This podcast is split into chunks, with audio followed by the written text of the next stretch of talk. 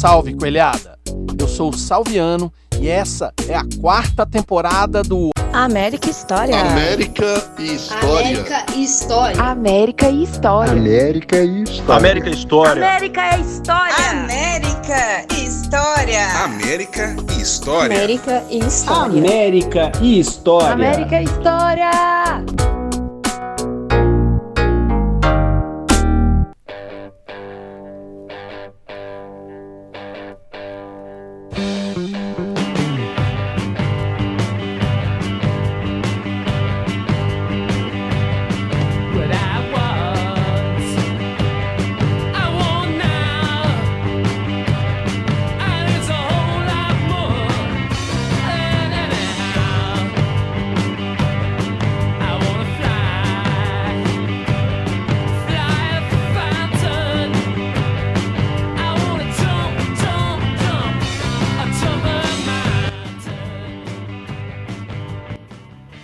Campeonato lamentável no ano anterior, o América iniciava o ano de 77 com muitos problemas.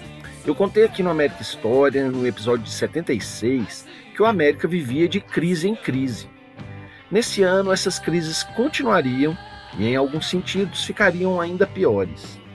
Ilânio Starling tinha assumido como presidente do América em 74, tinha sido reeleito e em 77 ainda continuava tentando tocar as coisas da forma que era possível. A venda da Alameda ainda era uma mágoa para muitos americanos, e a ideia de abandonar Belo Horizonte e se mudar para Contagem, uma ideia que no mínimo dividia opiniões. Foi nesse ano que o terreno do Três Barras foi comprado e o sonho de Ilânio era construir ali o novo estádio americano.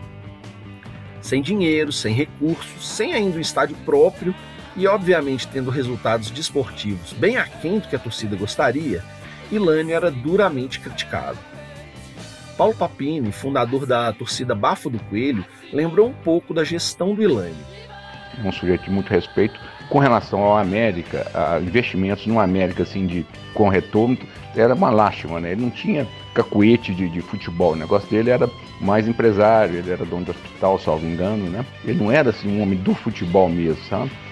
E essa insatisfação de boa parte da comunidade americana foi crescendo a ponto de uma ala de americanos criar um grupo de oposição. Essa oposição se denominou Reação Americana e tentou de todas as formas mostrar sua insatisfação. O grupo da oposição era o Coronel Jairo, os líderes, né? Sérgio Baesse, Carlos Cavalcante, Roberto Calvo. Esses eram os, os, líderes mesmo que comandavam mesmo essa oposição e tomavam medidas e pressionavam, etc. Conversei com Carlos Cavalcante, que era um desses líderes da oposição, e ele me explicou que a divergência entre eles era que Lânio defendia o saneamento financeiro do América. Era uma ala que, por conta do trauma de ter vendido a Alameda, não fazia loucuras no futebol com medo de perder ainda mais. E ele e a oposição acreditavam que o América só podia ser salvo através do futebol e do investimento prioritário nele. O Ilânio era uma grande figura, um cara honesto, sério, dedicado. Ele tinha um propósito, ele tinha um viés para o América que era é, sanear as finanças e constituir o patrimônio. É o direito dele. É uma, uma filosofia, o caminho que ele tinha para o América. E a gente não aceitava a ideia de abandono do futebol ou de redução drástica de investimento no futebol. Para piorar a situação de Lânio, já em janeiro, o diretor de futebol Ferdinando Cardoso reclamava publicamente nos jornais da política de contratação do presidente americano. O regime no América é presidencialista. Eu levo as sugestões de contratações pedidas pelo técnico Wilton Chaves, mas o presidente Ilane Starlius só contrata quando quer. Até agora não tivemos condição de contratar ninguém. Como Carlos comentou, Ilane usava a política da boa gestão. Não temos muito para gastar, então não investimos muito no futebol. Mas obviamente que não tendo sucesso esportivo, a torcida ficava insatisfeita e criticava. E uma forma de contornar as críticas era vender Éder a lixo. Aliás, essa solução, além de encher os cofres, também resolveria a crise que era ter um garoto problema como Éder no grupo de jogadores. Nesse início de 77, O América recebeu diversas sondagens por ele. São Paulo queria dar 500 mil cruzeiros pelo passe de Éder. Vasco, de Orlando Fantoni, se interessou, mas depois recuou. Atlético propôs trocá-lo por Marcelo Oliveira. Mas Ilânio foi enfático. Éder não é inegociável, mas o América só pretende vendê-lo se receber uma proposta irrecusável, assim na base de 2 milhões de cruzeiros. No dia 6 de fevereiro, o América fez um amistoso contra o Vila Nova no Indepa. Era o primeiro jogo em Belo Horizonte naquele ano. Amistoso que foi marcado porque o América comprou um jogador do Vila e esse jogo fazia parte da negociação. O jogo em si foi fraco, perdemos de 2 a 0, mas o pior foi a repercussão dele. Éder não apareceu para jogar no amistoso. Depois de uma reunião da diretoria do América, o presidente Lane Starling compareceu ao Vale Verde e anunciou multa para todos os jogadores que atuaram contra o Vila Nova e foram derrotados. O goleiro Jorge, por haver criticado o clube, e o ponto esquerda Éder, por não ter comparecido ao estádio, foram multados em 20%. A diretoria americana estava muito insatisfeita com aquele grupo. E Ilane chegou a dizer que alguns jogadores seriam afastados e cumpririam seus contratos jogando no juvenil. Éder era o mais visado, pois suas atitudes de indisciplina já passaram dos limites, teria dito o presidente. Essa foi a última indisciplina do Éder no América. Nos dias seguintes, o América anunciou que ele não mais treinaria no Vale Verde e na mesma semana seria anunciada a venda do Éder ao Grêmio por um milhão de reais à vista, mais um amistoso com renda mínima de 250 mil para o América, mais os passes do lateral Celso Augusto e do zagueiro Beto Bacamarte. Mas o nível dos reforços ainda assim não agradava boa parte dos americanos, e essa insatisfação cresceria ao longo do ano, juntamente com as decepções esportivas que teríamos. A primeira seria a Taça Minas Gerais. No dia 1 de abril, o general Ernesto Geisel tirou da gaveta o ato institucional número 5, que não era usado desde 1969 para colocar o parlamento em recesso. Duas semanas depois, Geisel anunciou um conjunto de medidas conhecido como Pacote de Abril e reabriu o Congresso. O pacote foi uma reforma política para fornecer condições de sobrevivência ao regime militar que se encontrava em processo de dissolução com os resultados positivos que o MDB tinha conseguido nas eleições legislativas. Ele aumentou as bancadas do Norte e Nordeste e criou eleições indiretas para um terço dos senadores, criando uma sobrevida para a ditadura. A Taça Minas Gerais, a princípio, seria uma fase do Campeonato Mineiro, mas depois acabou virando um torneio separado e até desprestigiado, Acontece que Atlético e Cruzeiro estavam excursionando no exterior e cogitavam colocar seus times reservas nessa fase. A FMF proibiu isso e disse que a taça seria então um torneio disputado por 10 clubes, sem a duplinha. Mas numa reunião tumultuada que durou 7 horas, quatro clubes do interior, Exário, RT, Uberlândia e Guarani, se negaram a jogar o campeonato sem Atlético e Cruzeiro, alegando que assim o prejuízo seria maior. O América também estava pensando em desistir mas no fim das contas se manteve junto com Vila Nova, Caldense, Valério, Uberaba e Nacional e fariam a Taça Minas Gerais aquele ano. E a tabela da taça era simples: dois turnos, um de ida e um de volta, e os campeões de cada turno faziam a final em dois jogos. Ela começou já na segunda semana de fevereiro, mas o América só estrearia no dia 24, uma quinta-feira depois do carnaval. Fomos a Poço de Caldas e empatamos em 1 a 1 com a Caldense. Adelmo fez nosso gol. A rodada seguinte recebemos o Valério Doce no Mineirão no dia 27 de fevereiro e apesar do público pequeno, apenas mil pagantes, fizemos um bom jogo e vencemos por 3 a 0. Fernando abriu a contagem aos três do primeiro tempo e Jorge Nobre fez mais dois no segundo tempo. Na terceira rodada, jogamos de novo no Mineirão e o público foi de novo bem baixo. Para piorar, empatamos com o Uberaba em 1 a 1 e Fernando foi quem fez nosso gol quarta rodada, jogo lá em Muriaé, no dia 6 de março, e com gols de Rogério, Jorge Nobre e dois de Adelmo, goleamos o Nacional por 4 a 1 e vamos para a última rodada decidir o título do turno com o Vila. É que só falta um jogo para finalizar essa fase. América e Vila. Todos os demais já jogaram. A tabela está assim: América, Vila e Uberaba tem 6 pontos, Valério Nacional tem 4 e Caldense 2. América e Vila se enfrentam no Mineirão no dia 8 de março. A vantagem do empate é do Coelho, que tem um saldo de gols melhor. O público ainda assim foi pequeno, apenas 1.300 pagantes. O primeiro tempo foi muito estudado e o América manteve o controle segurando o 0 a 0. Mas aos 30 do segundo tempo, o Vila consegue fazer seu gol e o América se vê com pouco tempo para voltar a ter a vantagem. Vai para cima do Vila e acaba tomando o segundo gol no contra-ataque aos 40. Aos 45 ainda conseguimos um pênalti convertido por Rogério, mas é tarde demais. Vitória do Leão, se sagra campeão do turno. A torcida insatisfeita critica a direção. Ilane, insatisfeito, critica publicamente os jogadores e anuncia que reforços serão trazidos. Mas essa bola de neve vai crescendo, né? O segundo turno começa já na semana seguinte e ao América só resta jogar sério. Tem que vencer esse turno para ir para a final.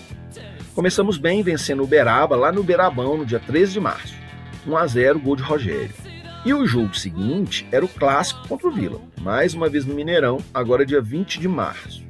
O mando de campo era do Vila, que levou o jogo para o Mineirão esperando ter uma boa arrecadação de público, mas não conseguiu pouco mais de 1.500 pessoas foi o público pagante.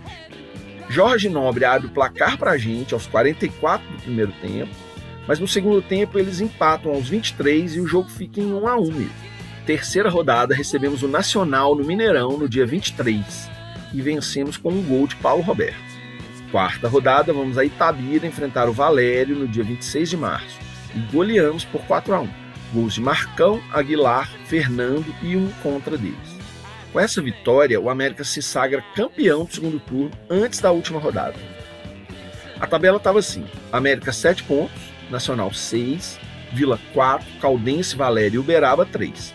Só que o Nacional já tinha jogado todos os seus jogos. Então a última rodada era só para festejar com a torcida o título de campeão do segundo turno, certo? Mais ou menos. Dia 30 de março, uma quarta-feira no Mineirão, tivemos uma rodada dupla.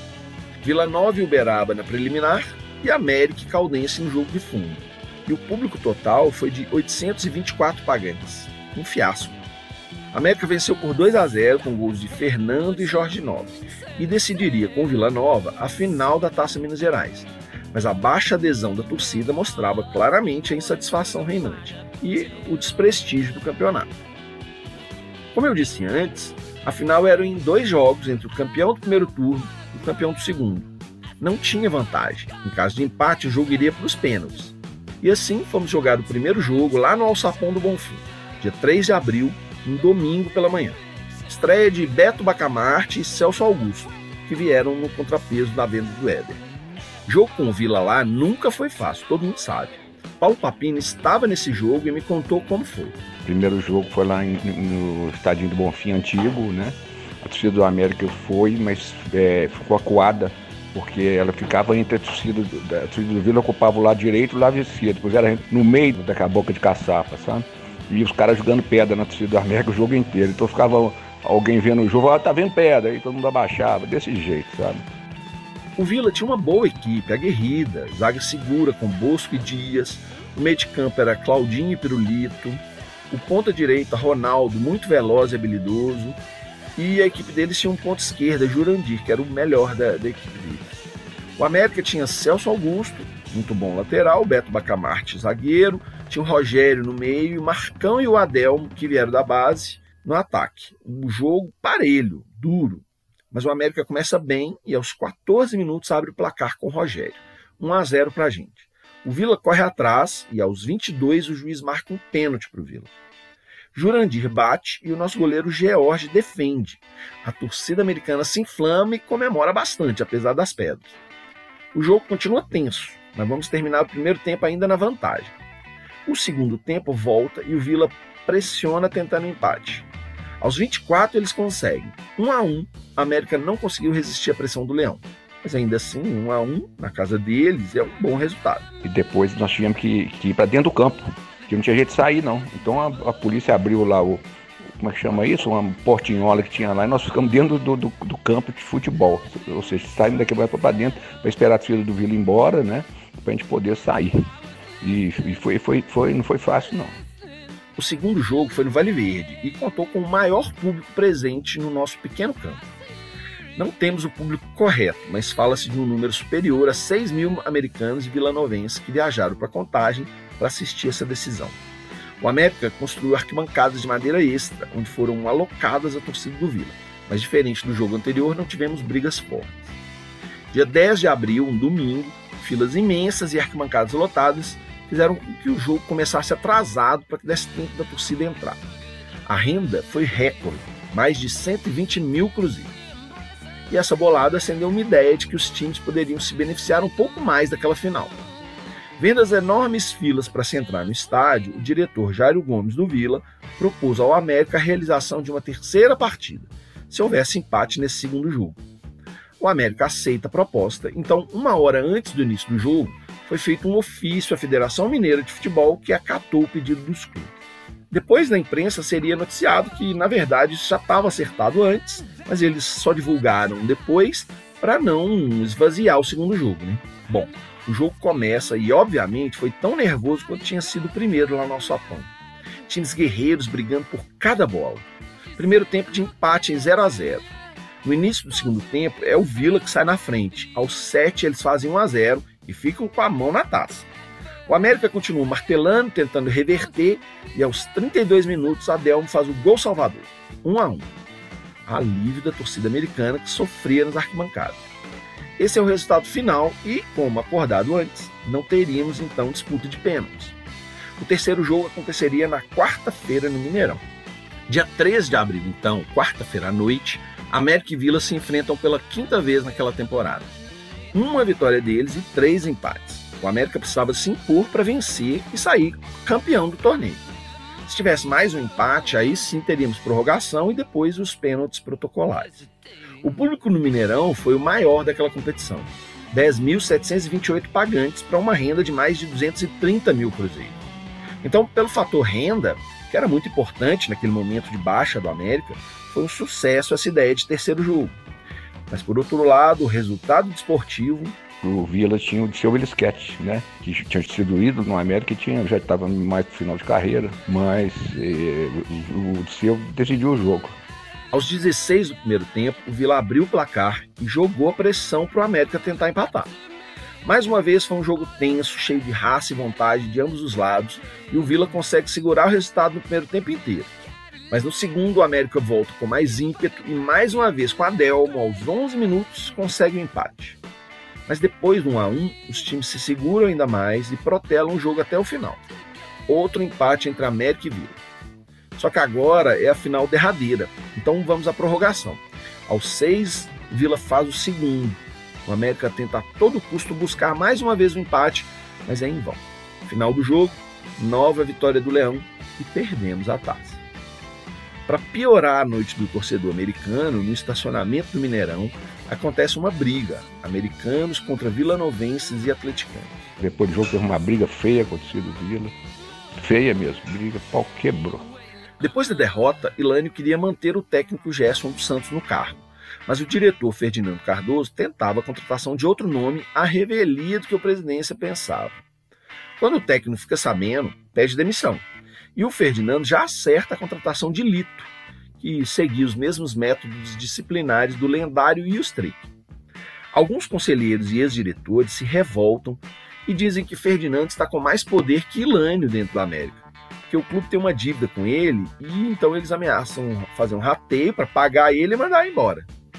Mas Ilânio decide pôr panos quentes, mantém Ferdinando na direção de futebol, aceita a demissão de Gerson e agradece o apoio dos conselheiros.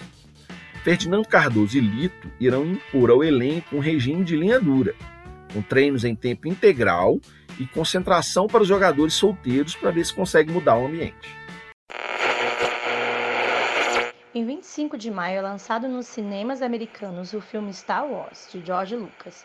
Ele se tornaria um dos filmes de maior bilheteria do cinema. Em 16 de agosto, o rei do rock and roll, Elvis Presley, morre em sua casa em Graceland, aos 42 anos. Milhares de fãs tomam as ruas de Memphis para prestarem o um último adeus ao seu ídolo. Em 7 de outubro, Pelé se aposenta definitivamente do futebol, fazendo seu último jogo pelo Cosmos, de Nova York. O Campeonato Mineiro de 1977 começou na sequência da Taça Minas Gerais. E a fórmula de disputa era exatamente a mesma, o que mudava era a quantidade de clubes. No Mineiro tinham 12 equipes que jogavam dois turnos e de volta, e os campeões de cada turno faziam a final em uma melhor de três. O América inicia sua caminhada viajando a Uberlândia no dia 21 de abril e inicia perdendo. Uberlândia 1 a 0 América. A derrota intensifica a crise já vivida por Ilane. O presidente tem sido criticado pelo seu modo frio de ver as derrotas, ao contrário do diretor de futebol, que é o inverso ao extremo, chegando ao ponto de colocar jogadores de castigo em concentração, foi considerado por alguns torcedores e conselheiros como medida negativa para a produção da equipe. O diretor de futebol, Ferdinando Cardoso, se não cair, poderá dispensar muitos elementos. Ele diz que vai contratar jogadores à altura do América. É o mesmo ponto de vista do técnico Lito, porém divergente da opinião do presidente Lane Starling, que prefere aplicar o dinheiro no patrimônio. Mas Ferdinando acabaria sendo dispensado mesmo e receberia 12 lotes de terreno como pagamento, pois havia colocado muito dinheiro no clube, 940 mil cruzeiros. Como as despesas do Mineirão estavam muito altas e o público americano tinha sido baixíssimo na Taça Minas Gerais, Ilânio pensa numa estratégia para minimizar os custos consegue autorização da federação para colocar os mandos contra os times do interior todos no CT do Vale Verde. A experiência daquele jogo com o Vila no Vale Verde foi ótima. Então, nada mais natural que o América, que se mostrava interessado em ser um time de contagem, levar seus jogos para a cidade. Antes do futuro estádio de Três Barras que queríamos construir, o América faria do Vale Verde seu verdadeiro alçapão em contagem. No Vale Verde ficaríamos invictos o Coelhão não perderia nenhum jogo lá. A estreia foi na segunda rodada contra a Caldense, um domingo de sol no dia 24 de abril, às 10h30 da manhã. 2.500 americanos se deslocaram para Contagem para apoiar o Coelhão. E finalmente tivemos um bom jogo para lavar a alma. Aos dois minutos, o lateral Fernando abriu o placar numa cobrança de falta. E aos 31, o lateral Celso Augusto cruza para Marcão cabecear na área. Bola bate na trave e volta e Adelmo no rebote faz o segundo gol. No segundo tempo, a veterana diminui numa falha do nosso goleiro Jorge, mas na saída de bola depois do gol, Fernando lança Adelmo dentro da área que sozinho escolhe o canto e finaliza com 3 a 1 para o Coelhão. O resultado em campo e a presença do público animaram os dirigentes americanos a continuarem com esse modelo. Jogos pela manhã no Vale Verde e até aventaram ampliar as arquibancadas mas a torcida não achou tão bom se deslocar até contagem toda vez, e esse público acabaria diminuindo nas partidas seguintes. Mas a terceira rodada foi contra o Guarani, lá em Divinópolis, dia 4 de maio, e somos batidos por 1 a 0 para complicar ainda mais. Três rodadas, só dois pontos deixa a torcida ainda mais agoniada. Numa reunião do Conselho Deliberativo, que tinha sido convocada para a prestação de contas da diretoria referente ao segundo semestre de 76, começou um princípio de tumulto. É que a diretoria não tinha contas para mostrar. Alegaram que o escritório de contabilidade não entregou a papelada a tempo. Bom, sem ter o que fazer naquela reunião, os conselheiros passaram a criticar a gestão de Ilane e este respondeu dizendo que a culpa era da imprensa, que dava notícias alarmantes demais. E aí o caldo entornou. As coisas só se acalmaram quando Ilane anunciou que traria bons reforços e que Lísio Juscelino Gonzaga, o Biju, seria o novo diretor de futebol junto com os ex-diretores Antônio Augusto e Roberto Calvo. Os três tinham sido campeões como os diretores do América em 71. Mas Biju, Antônio e Roberto acabariam não aceitando o convite por entenderem que a política de Lânio não era boa para o departamento de futebol.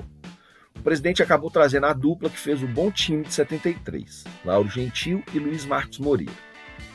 A quarta rodada é de novo no Vale Verde e agora o público já é de mil pagantes somente. Dia 8 de maio, vencemos a URT por 3 a 0. Mané abre o placar aos 5 minutos e aos 29, depois aos 39 do segundo tempo, Marcão faz dois gols e fecha o jogo. Os reforços prometidos por Ilânio começam a chegar. Paulinho, um ponto emprestado pelo Atlético, e Claudinho, revelado na base, mas que estava jogando em Ribeirão Preto, chegam e já são escalados para o próximo jogo. Na quinta rodada, vamos enfrentar o Exabe, que é um time de contagem, mas que tem mandado seus jogos em Sabará. Mas nesse jogo vamos ao Mineirão e inacreditavelmente perdemos. 1 a 0 para eles aos 13 do segundo tempo e o time de Lito não consegue reverter num jogo muito fraco. 1.300 pagantes viram esse fiasco. Nessa altura, com cinco rodadas, o Cruzeiro já está com 10 pontos, O Atlético tem 9 e o terceiro colocado, que é a Caldense, tem 6 pontos. O América só tem 4 pontos e amarga a sexta colocação junto com Valério, Uberaba e Uberlândia. Ilane Starling quer demitir o técnico Lito no dia seguinte. Jair Bala é cogitado para comandar a equipe, mas depois a direção volta atrás, mantém Lito no carro. A solução? Contratar um psicólogo para o grupo. Para piorar nossa situação, o jogo seguinte é o clássico contra o Atlético. O mando é nosso, mas vamos jogar no Mineirão no dia 15 de maio. A chegada do psicólogo consegue fazer com que os jogadores tenham mais raça e empenho.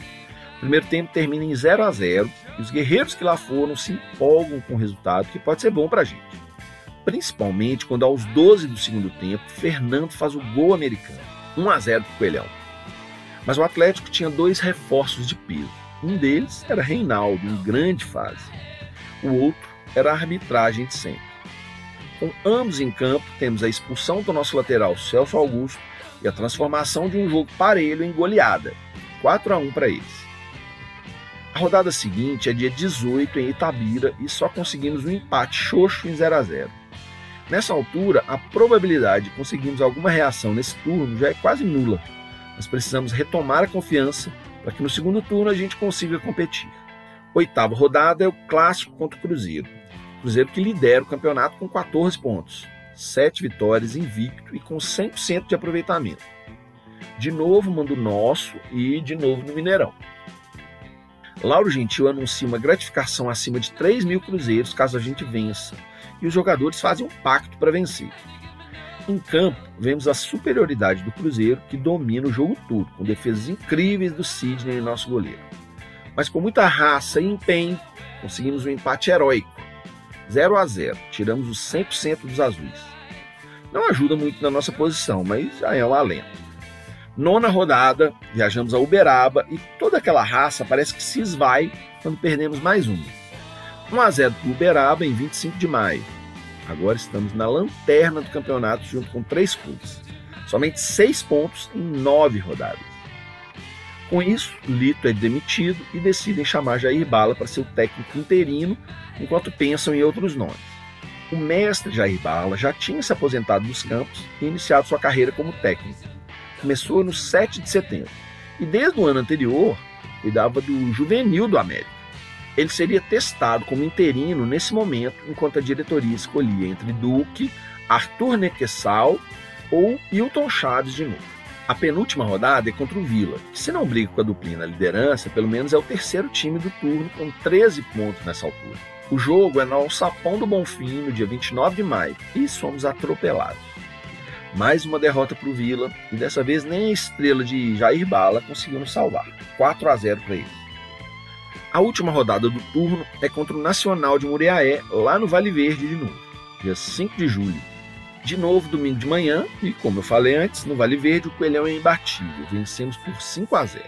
Gil faz dois gols no primeiro tempo, Jorge Nobre faz mais dois no início do segundo e Maneca finaliza a goleada. Esse foi o segundo jogo do Jair Bala como técnico, mas nesse momento seria o último. Ficou somente como interino mesmo e voltou a dirigir o juvenil é que Hilton Chaves está de volta e o entusiasmo para o retorno é geral no clube. Hilton assistiu ao 5 a 0 contra o Nacional e começa a definir o time já no dia seguinte. Atlético bate o Cruzeiro e é o campeão do turno. Depois vamos ter alguns questionamentos sobre isso, mas agora vamos ao segundo turno. O América recebe o Uberlândia no Vale Verde no domingo seguinte, dia 12 de junho. E com o gol de Gil aos 13 do segundo tempo, começamos bem esse turno, 1 a 0. A chegada de Hilton Chaves fez bem ao América. Se estabilizou um pouco. Reforços chegaram, mas principalmente saíram jogadores não utilizados que inchavam a fúria. Antes da segunda rodada, ele deu uma coletiva no Vale Verde mostrando as mudanças no time. E com essas mudanças, vamos jogar com o Guarani no Vale Verde no dia 19 de julho e conseguimos outra vitória. O público foi de 1.600 pagantes para verem Aguilar fazer dois gols no primeiro tempo e Gil o terceiro na nossa vitória por 3 a 1. Mas a terceira rodada foi contra Caldense em Posse de Calda, de 22, e tropeçamos de novo, 1 a 0 para a veterana. Mesmo com Wilton Chaves organizando a casa, o Coelho continua tropeçando e fazendo a crise voltar. A quarta rodada enfrentamos o Exabe de novo no Mineirão. Nesse dia tivemos um amistoso da seleção brasileira contra a seleção da Iugoslávia no Mineirão. E a CBD convidou o América e o Exab para fazerem a preliminar, ganhando 15 mil cruzeiros cada. É óbvio que foi aceito e com isso, jogando a partir de 1 e meia da tarde, os times foram a campo. Com Maneca fazendo 1 a 0 aos 38 do segundo tempo, devolvemos a derrota do primeiro turno. Mas esse jogo acabaria trazendo problemas lá na frente por causa da escalação do Aguilar. Quinta rodada, voltamos ao Vale Verde em mais um domingo. E claro, voltamos a vencer. 1 a 0 em cima do Valério no dia 2 de julho. Gil fez nosso gol aos 43 do segundo tempo. Na sexta rodada, viajamos a Patos de Minas para enfrentar a URT e só conseguimos um empate, 1 a 1, com Jorge Nobre fazendo nosso gol. Nessa altura do campeonato, o Cruzeiro lidera com 14 pontos. Ele tem um jogo a mais. O América é o vice-líder, mas tem 9 pontos. Não basta ser o segundo, precisamos brigar pela liderança com o Cruzeiro. O campeonato também acontecia nos bastidores do TJD, porque o Cruzeiro estava para ser julgado por uma escalação irregular, poderia perder dois pontos. Em campo, a nossa sétima rodada é justamente contra eles, hora do confronto direto e chance de se aproximar. A atmosfera na véspera era de animação de todos, que confiavam muito em Hilton Chaves. O jogo foi dia 9 de julho no Mineirão, e o Coelhão entrou com a garra que a torcida queria e surpreendeu a mídia que não esperava aquele resultado. O América surpreendeu o Cruzeiro, considerado favorito, com um futebol rápido e muito bem esquematizado, procurando anular o ponteiro Eduardo, atacante mais perigoso do time estrelado. O gol da vitória do América aconteceu aos 44 minutos do primeiro tempo, numa cabeçada de Gil. Sim, saímos com uma vitória enorme do Mineirão, América 1 a 0 em cima do Cruzeiro. Cruzeiro que jogava a semifinal da Libertadores naquele mês. Estamos a três pontos deles, mas eles têm um jogo a mais. O Cruzeiro não gostou de ter perdido esse jogo e tentou uma estratégia no tapetão para conseguir os pontos, alegando que o América também teria um jogador irregular. Nesse momento do campeonato, a reta final do segundo turno, tem tantos imbróglios jurídicos acontecendo que é até difícil explicar tudo. Mas vou tentar resumir a parte que afeta o América. Um jogo entre Atlético e Vila no primeiro turno foi cancelado e eles terão que jogar novamente. Com isso, o título do Atlético no primeiro turno ainda não está garantido. O primeiro turno está em aberto por causa disso, um indulto que o América protocolou liberando Aguilar para jogar pode ser cancelado e a escalação dele no segundo turno pode ser encarada como irregular e a gente perder os pontos do jogo contra o Exab. Também por causa disso, o Cruzeiro quer a suspensão do jogo que vencemos, porque o Ananias, outro meio americano, veio para o América do Exab. Seria ok se primeiro turno já tivesse acabado. Mas como não acabou, a escalação dele no segundo turno também pode ser encarado como irregular. Coisa de maluco, né? Bom, o próximo jogo é contra o Atlético, dia 17 de julho, no Mineirão. Pedimos um árbitro de fora para não sofrermos de novo o que aconteceu no primeiro turno. E veio Armando Marques. Se a gente vencer, encostamos no Cruzeiro. Mas vamos enfrentá-los sem o nosso meio de campo titular, Aguilar e Ananias, por causa dos embates jurídicos que eu falei. E com isso, Zé Ronaldo e Tabajara é a dupla do meio. Não pode dar certo, né? Até os 20 minutos, o América conseguiu manter o equilíbrio da partida. Mas aos poucos o Atlético foi impondo sua maior categoria com o futebol de velocidade, destacando-se Paulo Isidoro e Reinaldo, que retornaram da seleção. Com dois gols de Reinaldo, perdemos mais um. Já são quatro anos de tabu sem vencer o rival. A última vez foi naquele jogo em dezembro de 73 pelo Nacional. E agora a chance de brigar pelo título do turno é muito pequena. Ainda estamos em segundo, porque um jogo do Atlético foi adiado, mas só conseguiremos passar o Cruzeiro se eles perderem os pontos no tapetão. E convenhamos, né? Isso não vai acontecer. Então, sem muita esperança, o América já começa a pensar no brasileiro. Um meio de campo da seleção boliviana foi cogitada como reforço mas o Oriente Petroleiro estava pedindo mais do que podíamos pagar. Depois desse jogo, vencemos os três últimos desse turno. E como o Cruzeiro estava jogando a Libertadores, chegamos inclusive a liderar o campeonato em uma rodada. Recebemos o Uberaba no Vale Verde, dia 24, e ganhamos por 3 a 0, com gols de Jorge Nobre, Gil e Aguilar. Recebemos o Vila no Mineirão, dia 27, e vencemos por 1 a 0 com gol de Paulinho, e finalizamos lá em Muriaé, no dia 6 de agosto, quando vencemos o Nacional por 2 a 0, com gols de Jorge Nobre e Marcão. Só que finalmente o TJD julga as ações pendentes e o indulto do Aguilar é cassado mesmo. Isso significava que o nosso jogo contra o Exab seria cancelado e jogaríamos de novo. No mesmo julgamento, o indulto do Cruzeiro não é cassado e eles mantêm os pontos. A diferença é que o presidente do TJD era o Benito Massi, também presidente do Conselho Deliberativo do Cruzeiro. O campeonato está desmoralizado. Atlético e América entram com novos recursos no TJD para anular outros jogos. Então ninguém sabe ainda quem vai ser o campeão do clube. Enquanto aguardamos o TJD, vai rolar os jogos restantes. Vamos jogar de novo contra o Exab e o Cruzeiro ainda falta um jogo contra o Berlândia. Sem considerar esses novos recursos, o Cruzeiro basta um empate para ser campeão do turno. O América precisa vencer e esperar os julgamentos. Mas no dia 10 de agosto, vamos no estadinho da Siderúrgica, lá em Sabará, enfrentamos o Exab e não saímos de um 0 a 0 O Cruzeiro também empata em 0 a 0 os recursos do TJD não vão ser aceitos e vai acabar o Mineiro para a gente. A duplinha fará a final e ao América só resta se preparar para o brasileiro que vai começar em outubro. Em 4 de junho seria realizado em Belo Horizonte o terceiro encontro nacional dos estudantes mas a realização foi impedida de acontecer pelas forças repressivas da ditadura militar. O que se viu nas ruas da cidade foi a ostensividade do aparato policial, com direito a tropas de choque de elite, polícia montada, cães, vai e vem de camburões com sirenes disparadas e cenas públicas de intimidação, que só fizeram aumentar a repulsa da população pela brutalidade do regime. 400 universitários mineiros guardaram vigília na noite do dia 3 na Faculdade de Medicina da UFMG, onde aconteceria o encontro. O local foi cercado às 5 da manhã.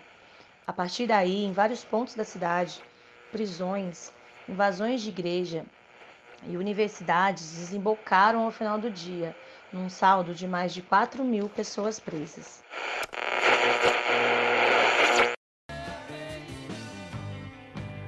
Após o América sair do Mineiro até começar o Brasileiro, ficaríamos mais de um mês treinando e se reforçando. Foi um período em que tentamos arrumar a casa para que os insucessos fossem menores.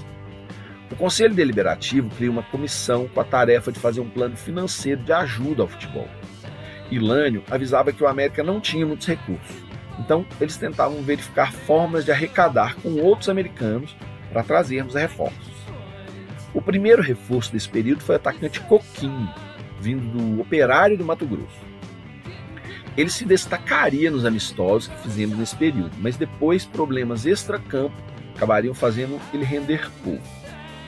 Outros foram Jean, armador do Maringá, Geraldino, apoiador do Exab, e Marquinhos, atacante do Uberlândia. Mas esse período seria marcado pelo desespero do Wilton Chaves, que pedia que a direção marcasse amistosos para ele verificar a força da equipe. E graças à total inabilidade da direção, ficamos 40 dias sem jogos, só treinando. Parece piada, mas no desespero e preocupado com sua equipe, Hilton Chaves chegou a pedir aos diretores que conseguisse até mesmo um time de várzea para enfrentar o América. Esse é o regime profissional em que vive um dos clubes mais tradicionais do Brasil. Sem entender exatamente a dinâmica do futebol, Ilane declarava às portas de começar o brasileiro que o Coelhão estava preparado para o desafio. Esse é o ano da nossa afirmação na Copa Brasil. Fizemos contratações modestas, porém de jogadores de alta categoria que se entrosaram perfeitamente com o técnico. A equipe está armada, o que é muito importante. Tenho certeza de que conseguiremos uma campanha semelhante à que fizemos em 73, quando fomos às finais.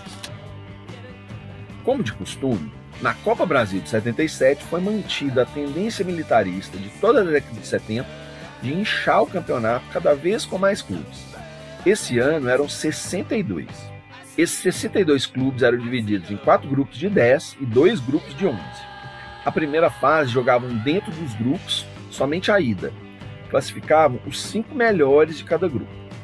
O América estava no grupo F, tinha o Atlético, Cruzeiro e Uberaba, os outros mineiros, além de Botafogo de Ribeirão Preto, Santos, Remo, Paysandu, Nacional do Amazonas e Fast Club. Vitórias por mais de um gol de diferença valiam 3 pontos, vitórias simples valiam 2. O América colocou prêmios para estimular o grupo. 600 cruzeiros por vitória e 2 mil cruzeiros vencendo o Atlético e Cruzeiro. Estreamos contra o Remo no dia 19 de outubro, no Mineirão, uma quarta-feira à noite, com um público de 5.400 pagantes. Os outros três mineiros já haviam vencido na estreia e vencido por mais de um gol. O Remo, inclusive, perdeu para o Atlético por 4 a 1 e vinha jogar com a gente tentando se reabilitar. E consegue. Mesmo sendo superior ao seu adversário, em especial no segundo tempo, quando Coquinho e Marcão acertaram a trave e o goleiro Edson fez defesas sensacionais, o América estreou na terceira Copa Brasil com uma derrota de 1 a 0 para o Remo ontem à noite no Mineirão. Essa derrota abala demais o grupo e a diretoria. O descontrole foi total, com diretores xingando a imprensa e jogadores brigando entre si. A torcida fez questão de mostrar seu descontentamento com uma ruidosa manifestação após o jogo. Mas no dia seguinte, parecia haver um descompasso entre o que a diretoria acreditava e o que a torcida temia. O América está dividido entre duas opiniões. A de seus diretores, que justificam a derrota como produto apenas da falta de sorte, e a torcida, que passou a não acreditar nas possibilidades do time na Copa Brasil, comentando que falta muita coisa para o América disputar bem um campeonato tão difícil. É nesse momento que os conselheiros e ex-diretores começam a se juntar para criarem a reação americana. É preciso alguma mudança no futebol para que a gente consiga reagir. Círculos influentes e ligados ao clube a longa data começaram a se movimentar e o objetivo é modificar a estrutura administrativa do América. O conselheiro Carlos Cavalcante pediu publicamente a renúncia de Landestar, única condição para que o América volte a ser respeitado no futebol brasileiro e deixe de ser um clube vítima da piedade e de grosseiras piadas. Outra manifestação pública parte de Inocêncio Gil Nunes, que era conselheiro membro da comissão fiscal, que não tinha aprovado as contas da atual administração. Ele faz uma carta aberta dirigida a Ilane, que é publicada nos jornais. O América está inacreditado e você, como presidente, administrando tudo passivamente. Os verdadeiros americanos da velha guarda já desistiram da luta pelo engrandecimento do clube. Estão desiludidos.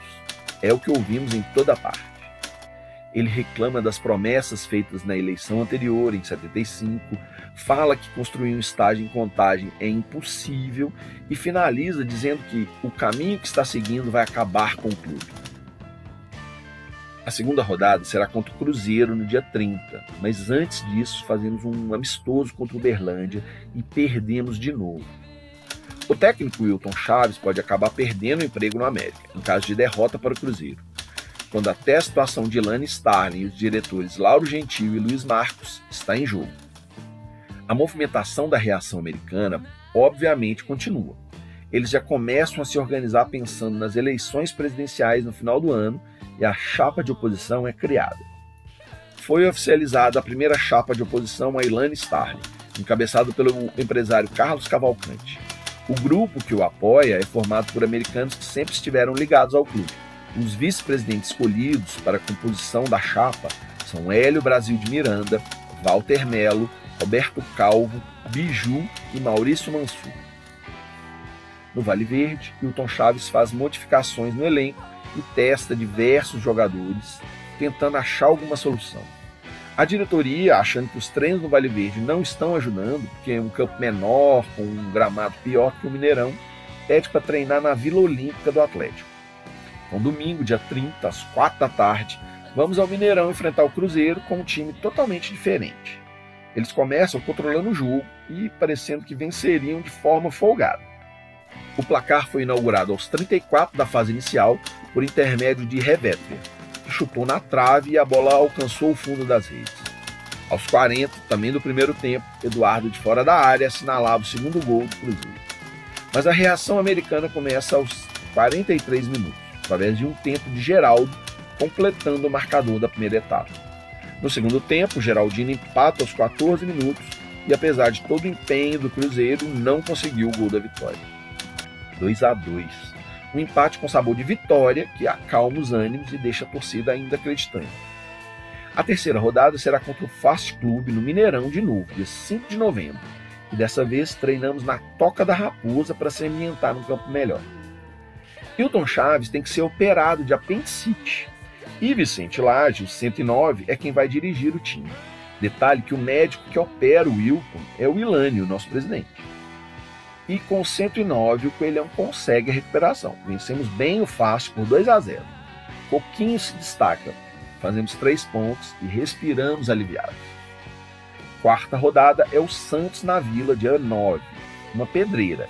Mas o 109 aposta em Coquinho de novo como titular e dá certo. Ele faz o nosso gol e conseguimos um empate em 1 a 1. Será o único gol de Coquinho esse ano em jogos oficiais. Quinta rodada é contra o Atlético. Eles lideram o nosso grupo, estão em ótima fase e vão inclusive brigar pelo título lá na frente. E esse jogo é mais uma derrota. Aos 45 do primeiro tempo, Marcão de cabeça abre o placar para a gente, fazendo acreditar que dessa vez vai ser diferente. Mas no segundo tempo eles dominam e fazem o 3 a 1. A diretoria ainda acredita e diz que os jogos-chave para conseguir se classificar serão os próximos: Uberaba na casa deles e o Botafogo no Mineirão. Depois teremos os dois últimos em Manaus e Belém. A ideia é fazer seis pontos nos dois primeiros e tentar dois pontos nos dois últimos. Mas a tragédia se amplia quando, dia 16 de novembro, voltamos de Uberaba com uma derrota por 1 a 0. Gol contra de Marcelo. Agora a classificação é quase algo inatingível. Ainda existe a repescagem, que é os times que não se classificarem vão para uns grupos de cinco clubes e desses passam o campeão desses grupos. No jogo seguinte, contra o Botafogo de Ribeirão Preto, dia 20 de novembro, no Mineirão, as coisas se intensificam. Botafogo, que tem como meia um jovem doutor Sócrates. No primeiro tempo, saímos na frente com Marcão fazendo mais um gol aos 45. Mas no segundo tempo, aos 12 minutos, eles empatam e imediatamente várias faixas pedindo a saída do presidente são estendidas na torcida. Aos 26, eles viram o jogo e a insatisfação se torna unânime. A torcida toda queria a saída de Ilânio. Depois de ver a péssima atuação, a torcida teve outra explosão de descontentamento. Além das vaias, surgiram faixas contra a atual administração do América. Quatro anos de sofrimento basta e Ilânio, obrigado pelo que fez pelo América. O descontentamento é geral e a oposição aproveita isso para fazer sua campanha eleitoral. Antes da eleição, não houve campanha contra Ilânio, não. Houve uma campanha muito séria, muito boa, muito bem estruturada, é, mas filosoficamente, ó, e a torcida defendendo o futebol e me apoiando. Eu comecei a campanha para a eleição, era eu e Roberto Calvo. Depois procuramos, fomos procurando um amigo, um por um, um por um, e foi difícil, né? Porque o conselho era grande. Mas eu fiz a campanha e percebi, para dar resultado, ela tinha que ser de fora para dentro. Tinha que haver uma pressão da torcida para dentro do conselho. E nós fizemos uma campanha bonita, televisão, rádio, entrevista, é, movimentos bonitos lá dentro da, do, do Mineirão, muito panfleto, muito, é, muito manifesto, mas sempre uma coisa política, uma campanha eleitoral, tipicamente eleitoral. Essa campanha vai acompanhar o time durante todo o resto do brasileiro. E o final dessa primeira fase é obviamente lamentável. Duas derrotas. Perdemos para o Nacional lá em Manaus no dia 24 por 1 a 0 e depois perdemos de 4 a 1 para o Paysandu lá em Belém no dia 27. Então ficamos em nono colocado no nosso grupo. Vamos jogar repescagem com os outros quatro que também não se classificaram. São eles Uberaba, Paysandu, Nacional e Fast. O primeiro jogo é contra o Paysandu aqui no Mineirão, dia 1 de dezembro. Depois de reclamar publicamente dos jogadores, Hilton Chaves e a diretoria fazem uma limpa no elenco. Quatro jogadores são dispensados. E essa chacoalhada dá resultado. Jorge Nobre faz dois gols e Maneca faz um quando ganhamos do Paysandu por 3 a 1. Depois, com Marcão de pênalti, vencemos o Nacional por 1 a 0 também, dia 7 de dezembro. E Jorge Nobre de novo faz nosso gol na vitória sobre o Uberaba. 1 a 0 no Mineirão, dia 10 de dezembro. Nós tínhamos uma torcida organizada chamava Bafo do Coelho. Ela foi inaugurada em novembro de 77. Então, realmente, esse final do ano de 77 não foi tão tenebroso assim, não. Eu lembro que a gente fez uma inauguração legal no jogo contra o Uberaba, encheu o Mineirão do lado do América ali e tal. Sim, parece outro time. Três vitórias, sete pontos conquistados, liderança do grupo e a chance de ouro de passar para a fase seguinte. Falta somente um jogo para fecharmos essa fase. Jogamos contra o Fast Club lá em Manaus no dia 14 de dezembro. Se a gente vencer, já estaremos matematicamente campeões desse grupo, apesar de ainda ter alguns jogos. O América, que na primeira fase foi um time totalmente desorganizado em campo e fora dele, mudou totalmente agora. Quando conselheiros e torcedores resolveram esquecer as eleições do clube e a política interna para formar uma só corrente em torno da equipe, a ponto de a deixar numa situação bem cômoda.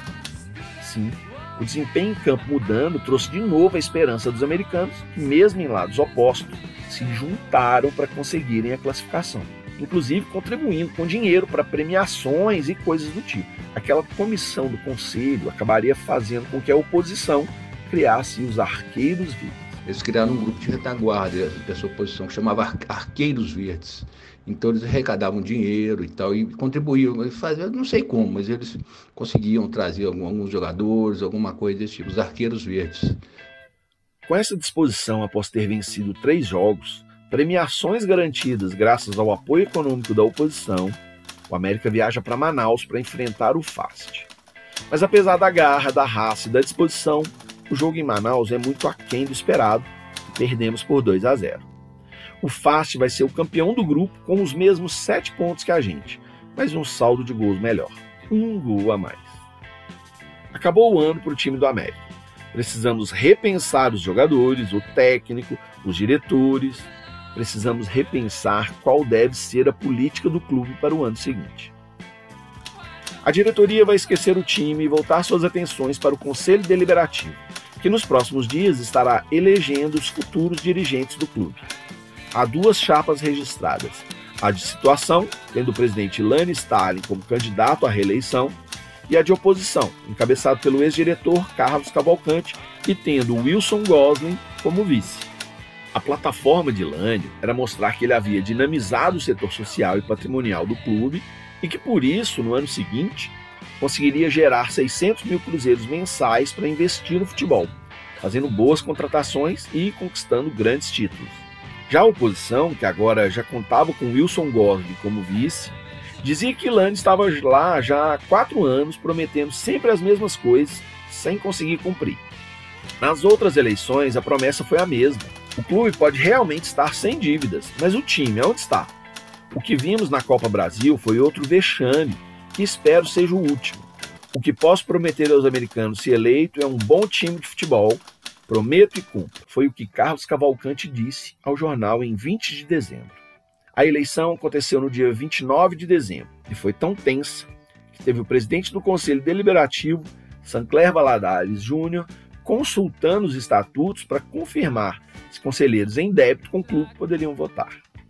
Zé Flávio Lana Drummond conta no livro dele que nessa reunião foi mostrada a maquete do futuro estádio de Três Barras em Contagem, e que após o encerramento da apuração teve início uma tremenda briga com socos, empurrões, pontapés, mesas e cadeiras lançadas entre os apoiadores das chapas, terminando com a total destruição da maquete perguntei ao Paulo Papini se ele se lembrava desse fato. E depois teve o episódio da eleição em si, né? Um dos, dos opositores, que eu me lembro bem, o Roberto Calvo, entrou lá na frente, só chutando o negócio todo, e teve uma, uma confusão generalizada, mas é, não, não, foi, não, foi, assim, chegou a achar as vias de fato mesmo, não. Teve quebradeira de, de maquete, aquele negócio empurra-empurra, e ficou nisso mesmo. Já Carlos Cavalcante acha que a maquete nem foi destruída e chama atenção para ela aparecer naquele momento como uma jogada eleitoral de Lã. Eu tenho alguma dúvida. Eu não creio que tenha havido o quebra-quebra da maquete, porque eu me lembro que a maquete foi apresentada como demagogicamente como um programa eleitoral, que não foi realizado. O Wilson Gollig, que era o meu companheiro de vice-presidência, ele, ele, ele protestou contra a, a demagogia na maquete, eu acho que não houve quebra, não. Não houve quebra-quebra, não. Eu sei de dois jovens, dois adolescentes com a Maria, que deram um chute no, no, cadeiras e, e disseram assim: América não ganha nem eleição. Maquete destruída ou não, o fato foi que a eleição foi realmente muito disputada. E Ilane venceu por 45 votos de diferença. 286 conselheiros podiam votar, e ao final, Ilânio teve 135 votos e Carlos 90. Essa vitória seria determinante para orientar o rumo que o América desejava seguir naquele momento. Ilânio e sua proposta de segurança financeira para o América é uma corrente que ainda hoje é compreendida como o caminho certo. O América não pode ousar demais para não correr o risco de se afundar e não conseguir se reerguer. Mas como qualquer caminho, tem seus lados positivos e negativos. A diminuição da torcida também pode ser explicada com essa decisão de sermos sempre cautelosos.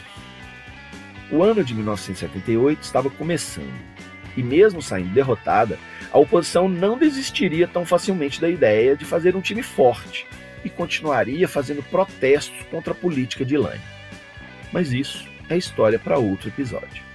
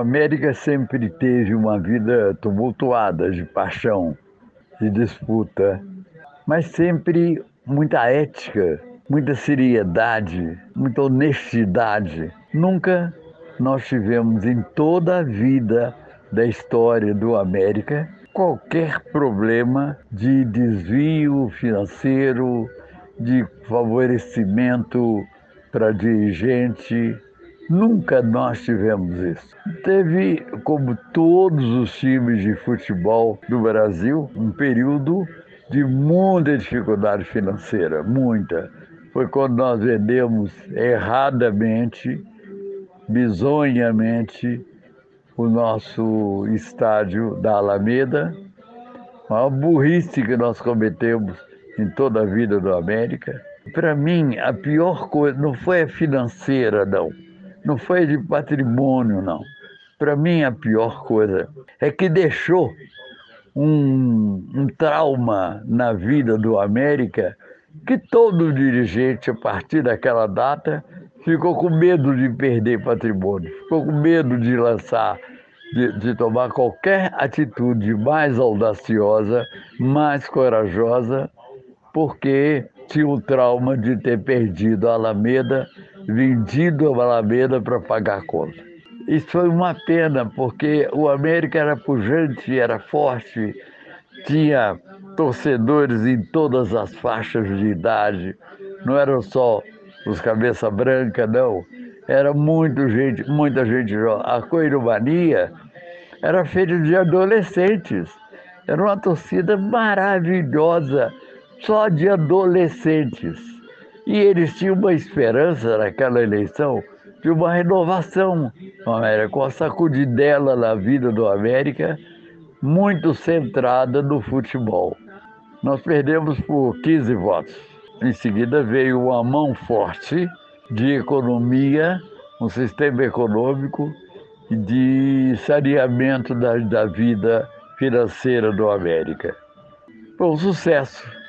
Então, nós estamos bem, nós não estamos mal, temos uma estrutura monumental e um patrimônio formidável e um orçamento que a, a direção do América, o grupo de direção, tem maior orgulho, tem orgasmo de alegria, de prazer, quando falam do equilíbrio do orçamento.